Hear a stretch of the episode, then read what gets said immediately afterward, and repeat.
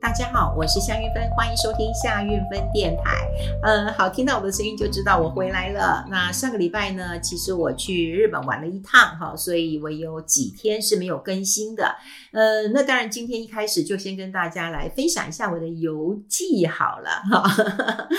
好，呃，当然最近有很多人都会去开始去旅行，因为毕竟秋天是一个非常旅行的一个好季节。呃，不管是在国内外了哈，我觉得春天跟秋秋天是最适合旅游的。那如果说，当然在亚洲或在欧洲哈，欧洲呃，在呃夏日节之前，就是六月，其实是一个非常舒适的天气。那当然，如果到秋天，大概九月、十月都是非常舒爽宜人的好天气。那当然再晚就会冷，就会下雪了。哦、所以这一次我是选择在十月就出去玩。那刚好我的同学们呃都告诉我说，哎，先帮你暖寿啊，你要过生日。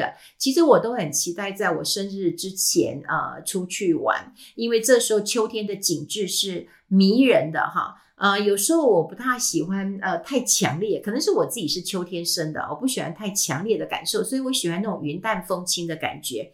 呃，这一次选择的还是日本。呃，日本这一次我去的是松本啊。过去我们可能去过的都市都是大都市，比方说哦东京啦，嗯，这个 Yokohama 啦，横滨啊，或者是京都啦、银座啦、呃新宿啦、哈大阪啊，大概都是这些大城市，或者是去呃神户啊，哈，这些都是大城市。呃，我大概比较少往中部走。那这一次会去嗯中部，那主要的一个原因是我同学那么在呃松本工作。呃，那他其实是在台湾呃工作，但他是负责日本线。他早年是在瓦塞达，就是早稻田毕业的。那一直在台湾呃贸易的工作，也是负责呃电子，还有就是这样的一个产业，然后跟日本的一些联系。那当然几呃在呃 COVID 就是在疫情那几年当中，那么他的工作有一些改变，所以他就辞职了哈。那当然其中是有一些原委的，他辞职了。那辞职说实在，他还呃没有到退休年纪啊，可是没有想到在。啊、疫情过了之后呢，他接到日本的方面给他电话说：“哎，你愿不愿意到日本来工作？”那他就问我们几个同学说：“哎，我要不要去日本工作？”我说：“哎，你这么老了，还有人去找你去工作，你当然去啊！”哈。那另外就是他说：“哎，那其实日币嗯不高嘛，哈，那我去不就赔钱吗？什么之类？”我说：“你不要想这么多嘛。我们在年轻的时候工作可能是为了钱工作，可是到中年以后，甚至他其实也不担心他的退休金了，哈。我说你把它当成是 long stay。”啊，或者是当成打工换宿，呃，这样的心情，呃，可能是比较恰当的。那总之，哈，呃，他还是去了，哈，去了。那开始去工作的时候，当然很愉快，因为。呃，第一个日本是他熟悉的语言也好，呃，生活方式他也是很喜欢的。然后呃，后来呃呃，跟同事相处也不错，所以在嗯这个工作一两年之后，他说：“哎，你们可以来了，好，我可以带你们去一些呃好地方玩一玩了哈。”那么我们当然觉得非常非常开心，所以也因为是探望同学，然后也想要去呃，因为他的地方在松本。呃，松本有一个地方叫上高地啊，其实台湾朋友很多人应该去过上高地，那是一个非常漂亮的一个呃山脉，一个山谷啊哈。那么走进去慢慢走的话哈，你可以看到沿途它有很多的溪谷流水，还有很多的林木都非常漂亮。其实我以前就听过，然后一直想去。那这一次当然就是呃同学在那边，然后他也说可以去上高地啊。刚好我这边有几个同学，他们都是一个旅游控，也就是他们会安排。这个啊呃这个流程啊，然后这个时间啊，飞机啊怎么订，怎么便宜，怎么接，反正他们都很厉害的。那在旅行当中啊，我觉得有几个问题啊，就是说第一个啊，你要去玩，要不然你就是跟团，要不然你就是自由行。那如果你自由行，你一定要有自己能够呃这个组织，然后自己能够组团的一个能力啊。那跟团你当然就不用伤脑筋。可是说实在，呃，我不大喜欢跟团，因为跟团的一个景点大概就比较不像。呃，这个自自由去有很多的秘境哈，可以随时走，随时停啊。那那个当然乐趣多的很多。但如果说你是家族旅行，好像我有朋友哇，带了婆婆妈妈什么几个家族的，我就说拜托你就跟跟旅行团吧。他说为什么？我说旅行团如果办得好，他们就很开心；办得不好，就是旅行团的错。如果你都是自由行的话，你看光安排吃的。光安排交通那要花多少钱？那我们这次只有五个同学，哈，五个同学其实啊、就非常的开心。好，那我跟我另外一个同学，呃，这个先呃先到哈，那去找我的这个呃同学。那我们俩去，呃，当然我这个好朋友他其实是很会订机票的，所以他都知道机票怎么便宜，然后怎么去，怎么去，怎么去。那说实在，如果别人在订，你就不要有太多意见。你也不要说，哎呦，怎么这么晚的班机啊？这是红眼班机啊？那我们到底要睡哪里啊？甚至我朋友还跟我讲说，哎，玉芬姐啊，你可不可以啊、这个呃，像个年轻人一样？我说怎么说？他说，如果我们到了以后，到了机场，那呃，可不可以睡机场呢？哦，也许呃，躺个三四个小时，呃，我们就有新干线可以坐了。我我就跟他说，哦啊啊，睡机场啊。我我当然也说 OK 啦，我说如果呃可以躺着，我说我可以试试看，我说我我从来没有睡过机场哈，我只有有一次呃我去呃这个呃多伦多的时候，因为转机呃就出了状况，那飞那那是飞机公司的问题了哈，那航空公司的问题不是我的问题，所以我是的确有在呃机场呃休息了，发现很多旅人也是会在机场休息的。后来他看到我的面有难色，他说啊没关系。呃，我来订机场的饭店，他说蛮便宜的，好，那我们就订了机场的一个啊、饭店。总之就是，我觉得当别人在安排行程的时候，你不要有太多的一个啊、意见，啊，你不要有太多的意见，你就不是一个好咖，好，因为你不会安排嘛。那那那人家安排之后，你就不要有太多的意见。基本上我是一个蛮配合的人了哈。那安排的很好，那他当然说。做廉价航空，我从来也没做过廉价航空啊。好，那他就跟我说：“哎，这班机不错，那我们工作完然后直接去机场，很方便，什么？”我说：“好好，我可以试试看。”我的确没有做过航，呃，廉价航空。那大家就跟我讲说：“哦，廉价航空其实有一些限制啊，比方说这个，嗯。”呃，行李的重量啊，我这朋友非常好，还小我十几岁了哈。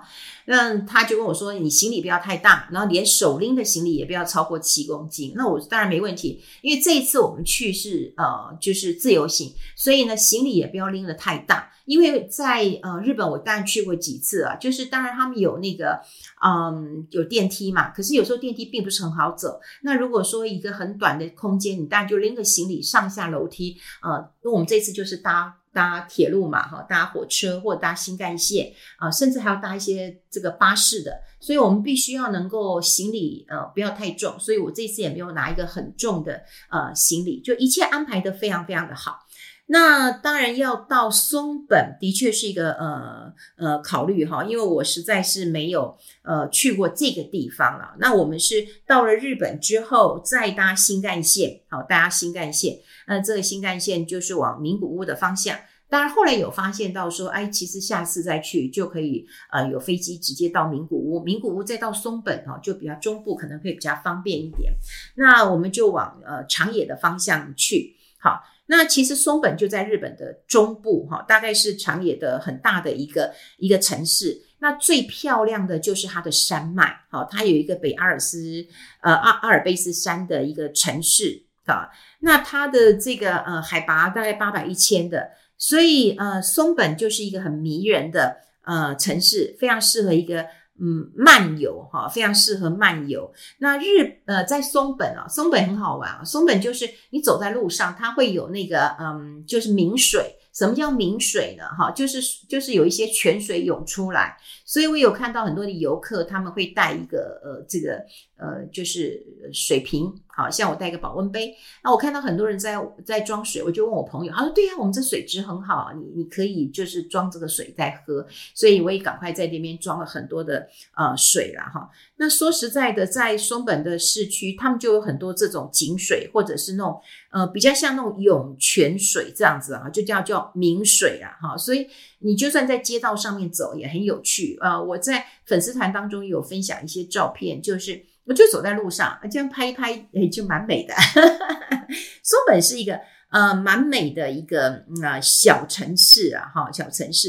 那松本里面有一个松本城啊，哈，呃，松本城我那时候是夜游，我觉得我到了已经晚了，所以我去看看，嗯、它打了一些光，很漂亮。那我就在想说，哎，隔隔几天如果天气不错。嗯，再来拍一定更漂亮。那果然隔了几天，因为我们去松本之后就去上高地了，那后来又再回到松本。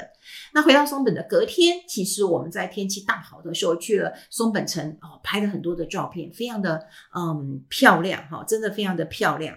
好，那我们去这个呃呃上高地。那我另外一个同学呢，嗯，他是一个男生哈，本来他跟他太太要一起来，后来太太因为工作不行，所以他还是呃自己来。那他们订的饭店就订在这个上高地啊里面的一个住宿，那当然比较贵一点了哈，比较贵一点，就大概呃七八千块钱台币，但我觉得非常值得，因为我们住在松本，所以我们要开车去啊这个上高地。啊，上高地之后还要再走进去，好，再还要再走进去，所以还要跟他的这个时间汇合上。他在那边悠游自在的看，呃，前一天看星星，隔天在这边看看这个高山流水的等我们到。但我们慢慢走也有很大的一个呃乐趣了哈。呃啊，对，我们去呃我们去松本其实是搭那个地铁，搭不不是开车哈，是 我看我昏了。我们是去那个搭那个呃呃像那个火车一样哈，我们是去上高地线，蛮好找的哈。就是我要到一个新岛岛啊，新岛岛线再去换到一个这个上高地的一个呃巴士啊。其实它的呃，因为有一些字是汉字哈，那当然我朋友早就做完功课了，所以在找的过程啊，并不难走。我们很早就出门了，我们很早就出门了，所以呢，我们就是约，比方说约个嗯九点半，那我们就在一个河童桥。好，河童桥这边见面，呃，很多人去上高地，大概就会先拍这个桥，哈，这个河童桥，所以我们约在上高地，呃，碰面，呃，上高地啊，它真的很有趣啊，它呃一边是这个小桥流水，然后一边呢是有一些呃林木的，然后呢，我们在坐巴士进去的时候，它有上高地的帝国饭店，有人是住在那个帝国饭店啊，帝国饭店虽然老了一点，好。但是它一个红瓦，然后还是一个呃非常幽静的一个设施啊哈。那上高地，另外我一个朋友就住他们的一个饭店的呃一楼嘛哈。然后我们在那边走呃，然后呃大概那一天我们呃走路走很久哈，我们那天就走了两万七千步哈，这走了五五六个小时。呃，我在走步道的时候，你当然可以看到山林之美，但是我看到了是。呃，日本人他们的生活方式，我们都知道，日本人其实是嗯，就是高龄化的一个社会，高龄人口很多。那我们走在这个嗯，这个上高地哈，这个山谷当中的时候，其实有几个感触。第一个，我认为高龄的人很多，高龄的夫妇也很多。那因为我同学会日文，所以有时候我们会会聊天，他们也很像我们的山友一样，会说哎早安，会互道好。所以我们有时候也会讲，哎是讲こんにちは吗？我忘了，反正就是会互相的嗯问好哈。那有时候我们在一起会吃个饭团，然后休息的时候，因为我们都准备好了饭团放在背包里面，呃当然有带水，所以我们有时候走一走，我们就会吃个饭团，然后刚好旁边有人，我们就聊聊天，我们就会说啊那啊你几岁呀、啊、什么的，哇。 他跟我讲，他八十五岁，他先生八十六岁。嗯，第一个当然我看得出他的年纪哈。第二个，我觉得他走路很慢。那大家都会觉得，就说啊，你要走路走这么慢啊，你干嘛要出来走？你在家不好吗？或不舒服吗？为什么要出来走？很累耶。因为那一天我们在走的时候，可能前几天有下雨，所以它地其实有点滑的哈。啊，必须要拿个这个登山杖，像我是拿双杖啊，我是呃拿着双杖在呃走路的。那呃隔天我呃隔天我就没拿，去别地方我就没有拿，是拿双杖。那我有看到这些老先老太太也是拿着双杖。那我就问他说：“哦，那这里很好玩吗？”他就说：“嗯，他他跟我朋友讲啊，他就说我们每一个人都要为自己的生活负责。好，那我们也问他说：你们小孩呀什么？他说：哦，小孩已经两年没回来了。诶，那我们也没有继续问了哈。也就是他们不把他们的人生托付给别人，也就是说不要再寄望别人。你想出来走就走。但我觉得从他们的身上我看到几个点。第一个点，嗯，他们的登山背包非常的。”专业，真的，我在路上看到日本人，我真的不得不佩服他们。第一个，他们的衣服是排汗衫，裤子是登山裤，它并不像我们在走山林的时候，你会觉得台湾有很多人就穿一个 T 恤或者穿个牛仔裤。我记得有一次我去走阿朗壹古道的时候，那呃，就有人就是忽然就昏倒了。那昏倒之后，就有人当然要协助，因为我们是有领领队导游的哈，那有有有山地青年可以协助的。但是我就看到他们穿牛仔裤，哇，你这牛仔裤说实在很重哈。那他们到最后因为血氧下降，所以他们就要把它背出去。我就觉得哇，那个向导要把它背出去，真的很辛苦。所以你够不够专业这件事情，其实是你对生命生活态度的尊重。我就发现他们都是排汗衣啊，然后登山裤的，然后他们的那个嗯背包啊，都是什么 North Face。哦，就是北呃北脸，我们讲北脸嘛哈，就是很专业的登山包。那专业登山包一个关键点就是那个包包跟人要紧密的绑在一起，你才不会摇晃，你才不会跌倒啊。比方说你走路，你总东晃西晃，你就很容易跌倒嘛。像我自己，其实我我背的不是登山包哈，那嗯，我当时也没想到说哦，我要去。走这么多的山路，我只是想说，那简单呢、对我来讲，嗯，健行嘛，hiking 对我来讲不是很困难。那我又觉得我是去城市啊，城市我就弄个黑后背包就好。其实我并不是带登山包，但我后背包跟我的身体没有那么大的一个呃，这个呃，这个绑的绑得很紧，我绑不紧嘛，哈。所以有时候我在走路的时候，难免就会晃，哈。那我当然也不是穿排汗衣啊，哈，也不是，但是我的裤子是登山裤，因为弹性比较好，万一跌倒或者是呃山路的时候，其实弹性是够好。那我是穿呃登山鞋是没有错的，哈，是没有错的。也就是说，他们要很专业。那你穿的衣服，呃的这个嗯。工具，好，这个工欲善其事，必先利其器，这都很重要的，这是对他们生活态度的负责。另外，他们有个铃铛，我就问他们说：“哎，铃铛是因为，嗯、你们怕搞丢吗？还是怕怎么样？”他说：“哦不，这里有熊。”因为我朋友翻译了哈，就觉得啊有熊啊。就后来我再走里面一点，就发现，哎，的确他们在路上会设那个铃铛，啊，有铃铛哈，就叫你敲一下，那熊就不会呃出来了。那我会觉得老人家。呃，其实他并没有人要人家嗯同情你、可怜你，或者是我老了我就不能出来了，我一样可以践行，我一样可以出来开心的过日子，呃，我一样可以在那边画画。那你说高龄化的社会，每一个人出来，你都觉得他是像七八十岁的，他走得很慢，嗯，你可能走一步，他可能要走十步哦，哦，我走一步，他可能要走十步，他慢慢走啊。像我走回头的时候，我还碰过那那几对老先生呢，我还跟他说撒由那拉，因为大概没有看过这么爱讲话。我就喜欢跟他们讲话的人，好，所以这就是我去那个嗯上高地啊。那呃上高地真的很很漂亮，其实我都会觉得说，呃如果有时间，我还真的呃想要再去这个上高地，非常值得去。我一个朋友他跟我说，他为了带我们去上高地啊，他呃在我去的时候的前一个礼拜，那么他还去，他说他看到的风景又不一样。第一个当然就是呃枫叶没这么红，还是比较黄一点，但他说他看到很多人去写生。然后旁边还写一个这个字说，呃，我爱这座山六十年了，所以我想画它六十年。哎，旁边的老先生看起来也六七十岁了，他再画他六十年，哈，你看，就是呃，当我们有年纪的时候，你要对一件事情很热衷，然后非常的喜欢，我觉得这个是一个呃关键了。所以我们看老年化社会，你就觉得老了很可怜，可我没有啊，我这次去觉得老人家很开心的过日子，那他们吃的也不多，吃个饭团。那后来我们又走到一个地方去吃盐鱼，哈，也就是很像香鱼呀，哈。那听说是一个很有名的网红店，那我们当然也去点了寿把，就是它的荞麦面，它也有饭啊。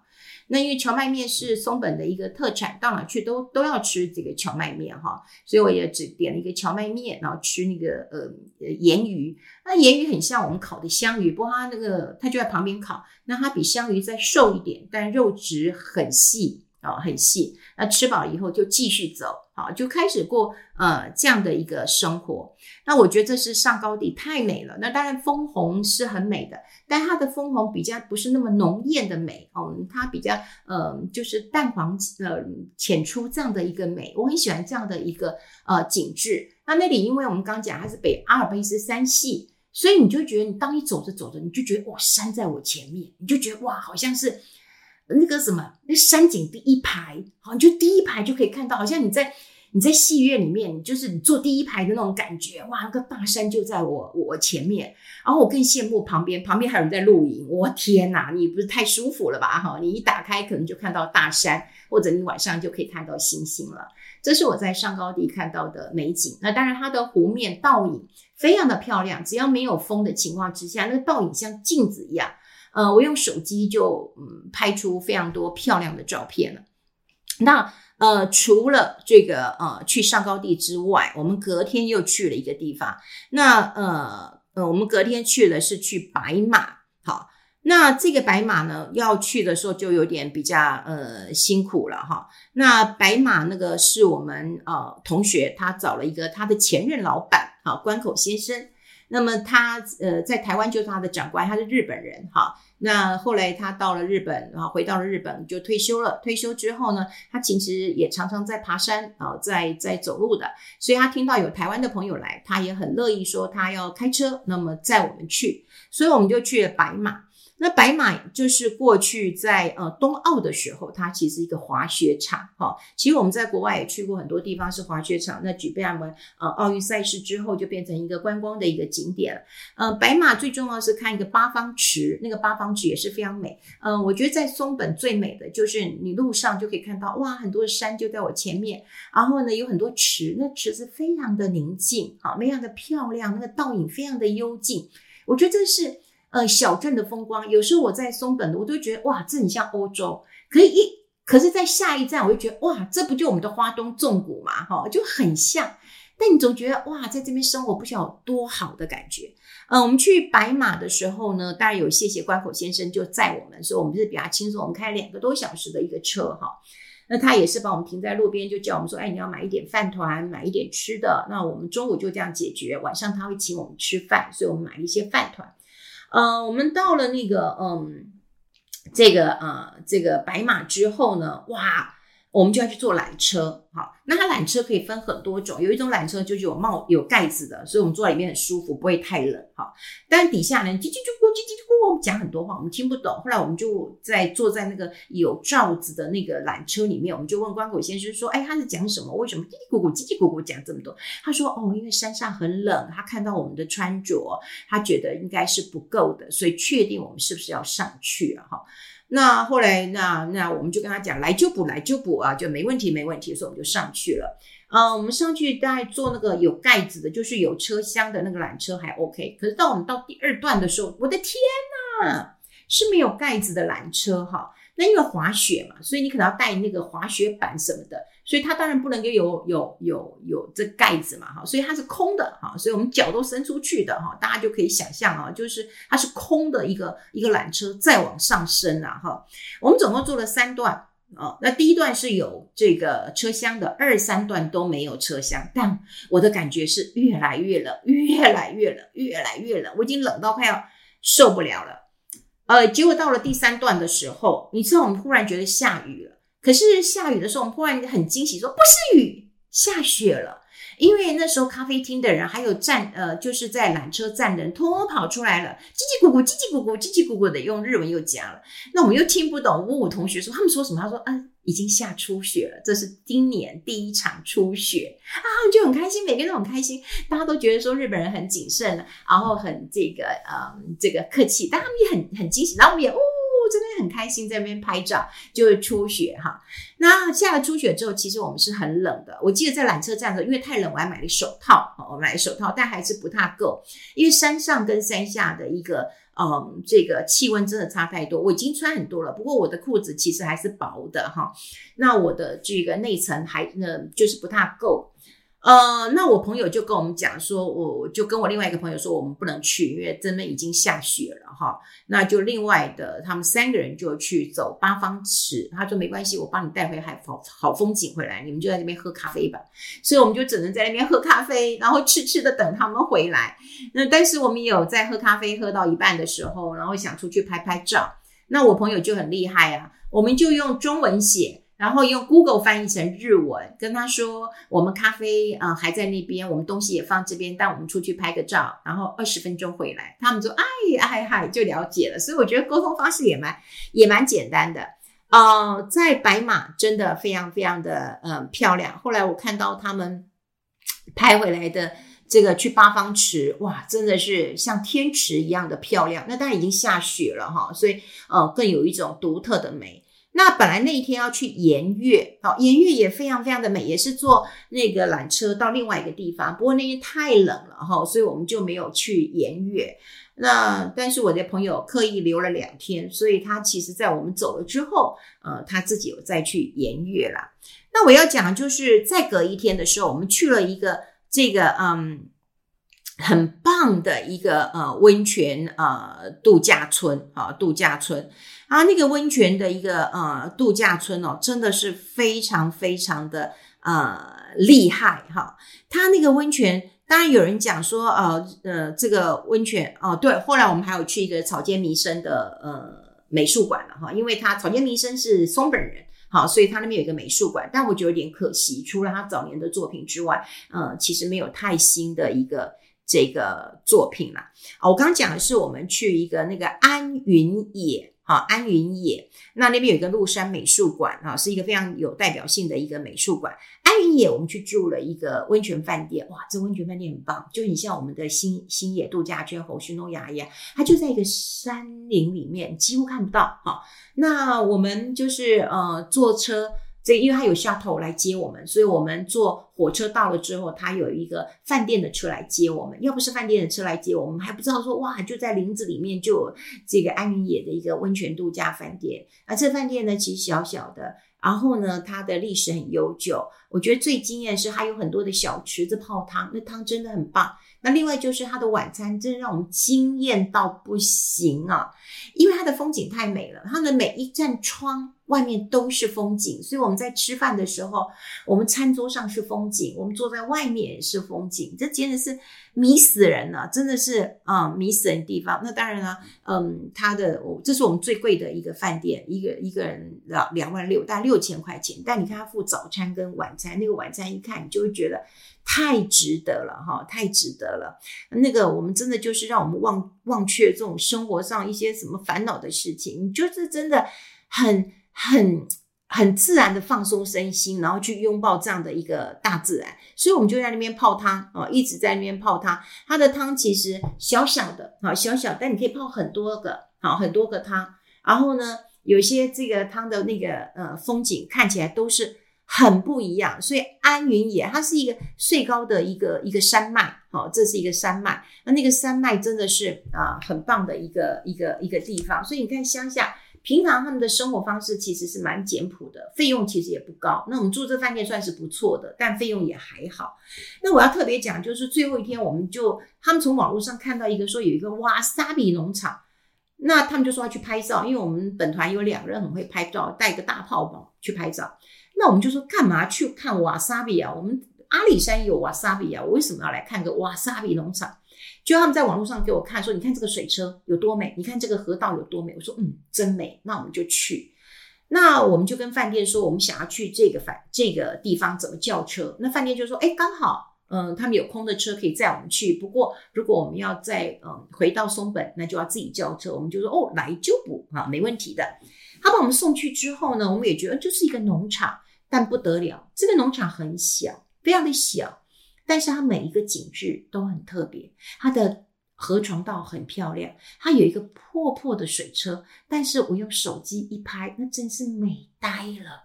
所以我常讲，就是说你一个农场只是种瓦萨比，当然我偶尔还买了瓦萨比，可是像在台湾可能就会觉得买瓦萨比买什么回去，但是你别想要拍照，那我们就会在那边拍拍水车，拍拍那个林木，然后拍拍那个那个那个风景，然后到最后绕回来，其实绕回来很近。然后再买个瓦萨比，再吃一个瓦萨比的冰淇淋，吃的哇辣辣辣，然后就这样回去了。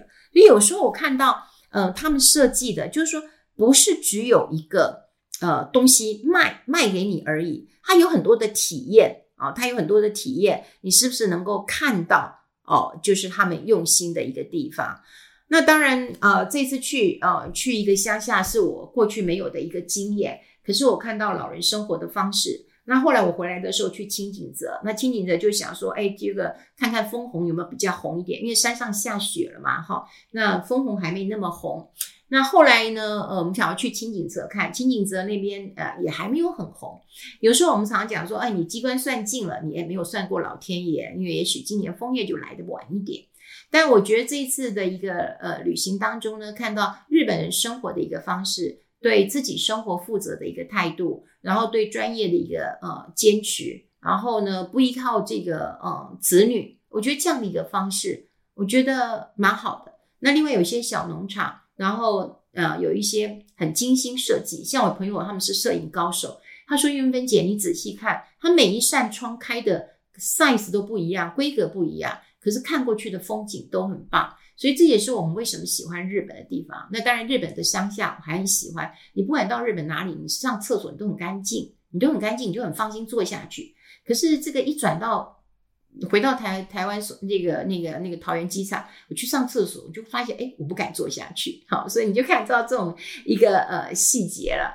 好，这就是我去啊、日本玩，我看了枫叶啊，我见到老同学了。啊、然后呢，我也看到日本的一个美丽的上高地。如果大家有兴趣，真的可以去哦、那边走一走。那个中部的乡下非常的漂亮，非常值得一去。也许很多人都会喜欢黑部利山，那很有名嘛。但我觉得最漂亮的还是这个北阿尔卑斯山啊、这个山脉最高这个山脉非常的漂亮，非常值得大家去。那当然，如果你有兴趣规划一下，我觉得嗯有一些秘境，停下来自己拍拍照。然后漫游一下，的确是一个很不错的人生享受了。好，这是我的旅游分享，希望你喜欢哦。那我有一些照片也放在粉丝团当中，大家可以同步看看那个枫红，就是手机拍的哈，就是手机拍，但我觉得真的美到不行啊！好，好，跟大家分享于这边，谢谢大家的收听，我们下次再见，拜拜。